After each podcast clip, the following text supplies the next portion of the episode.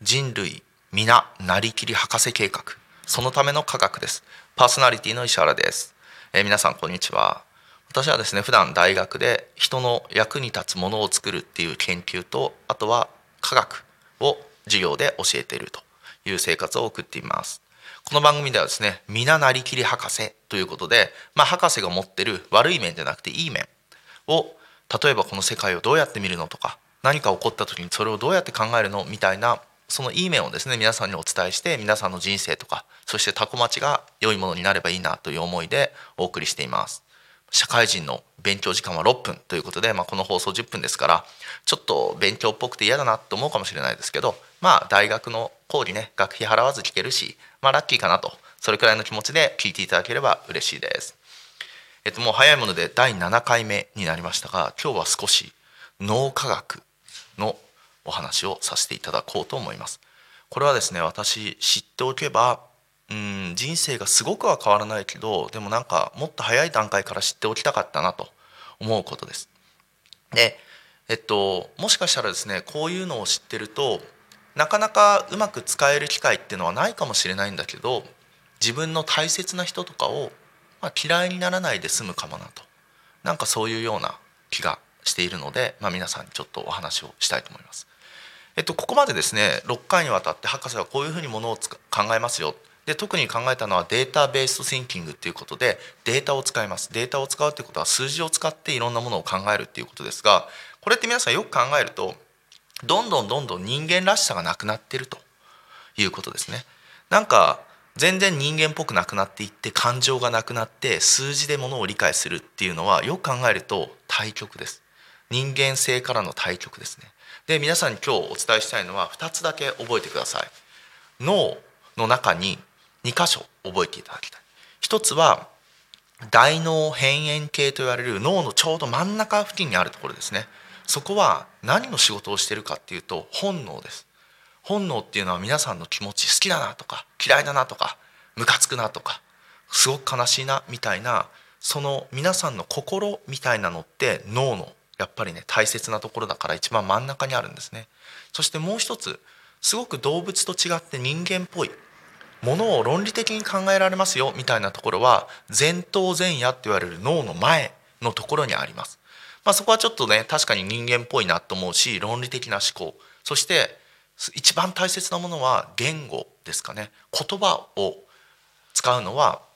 えっと、そこの部分です。でこの脳の真ん中にある大脳辺縁系、ね、皆さんの心本能を司っているところと、まあ、その前頭前野って言われる論理を司っているところがありますがどっちが強いかっていうのは分かっています。それはもちろん本能の方が強いんですね。まあ私たちもやっぱり人間も動物なのでその本能はすごく強いと。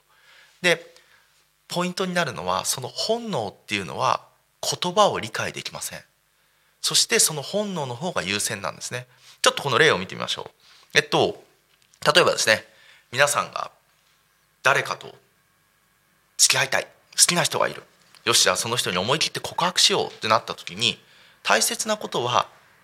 好きになってもらうとかその気持ちが大切で論理って後からついてくるんですね。つまり論理を話をして好きになってもらうっていう攻め方は、えっと、脳科学的にはすごく良くないです。何を言いたいかっていうと例えば結婚したいと。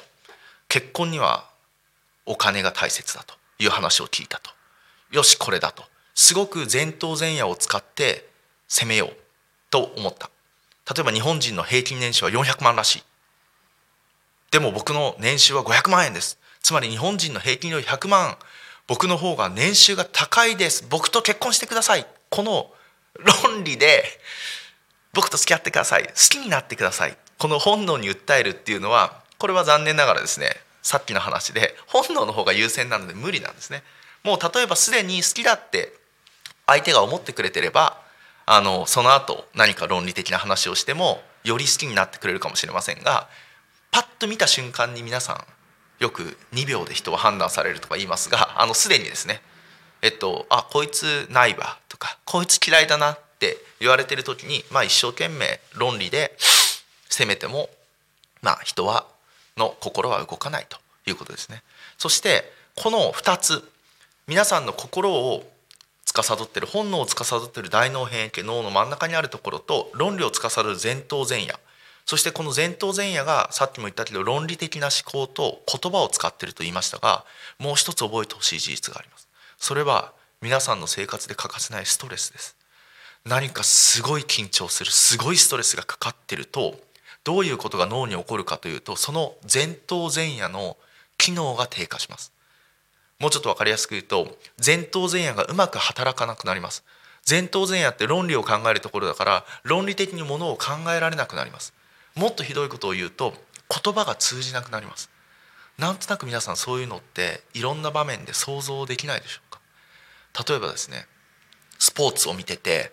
もうこの試合で勝つと2,000万円もらえるみたいなすごい緊張状態の中で試合をやっていて審判に向かって「お前何やってんだよ」ってひどい言葉を投げかけてしまう。あれよく考えたらすごく論理的じゃないですよね。だって審判に文句言ったら自分が退場させられてしまうかもしれないのに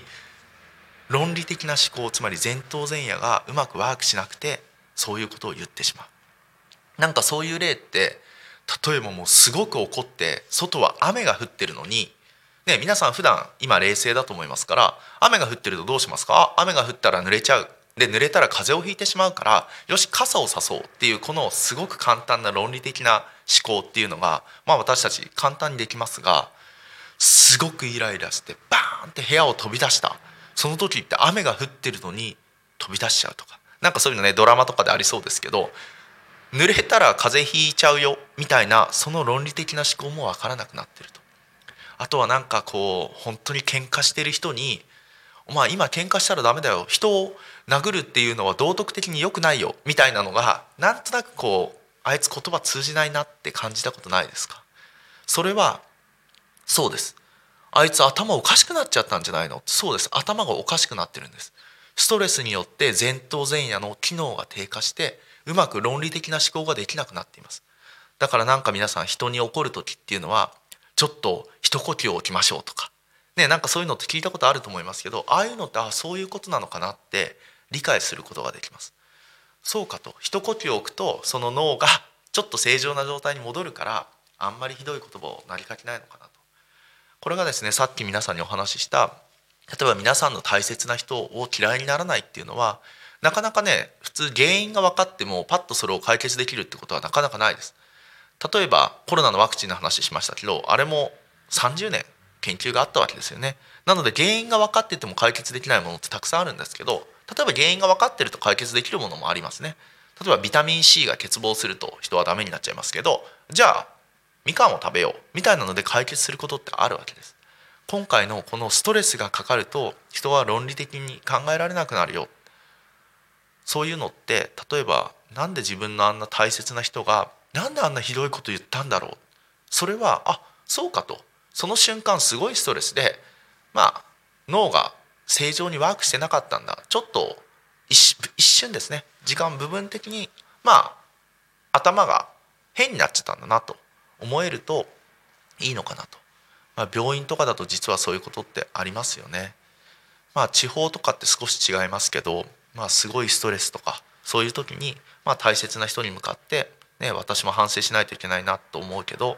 まあ、ひどいことを言ってしまうことって、まあ、人間誰しもあるのかなと思いますけど、まあ、少しですねこの脳のメカニズムを知ってるとそうかとじゃあちょっとストレスから離れて冷静になって話をすればいいのかなみたいなのが、まあ、ちょっと皆さんに覚えておいてほしいなと思います。ではもう今日もそろそろ時間ですのでちょっとこの脳科学の話ですね。ここ本能を司る大脳変影系と論理を司る前頭前野を皆さんに紹介して今日も終わりにしようと思います。見つけてきた名言はストレスに関する名言がありました、まあ、ちょっとおしゃれすぎるかなって気もしますが Stress is a product of the human imagination and so is its solution っていう言葉ですね。ストレスっていうのはま人間の想像力が作ったものですよと。脳が作ったものでそしてその解決策もまたその人の想像力なんです。みたいな。まあなんかそんな名言でしょうか。ちょっといい役じゃないかもしれないですけどこれで今日の放送終わりにしようと思います。お相手は石原亮でした。ありがとうございました。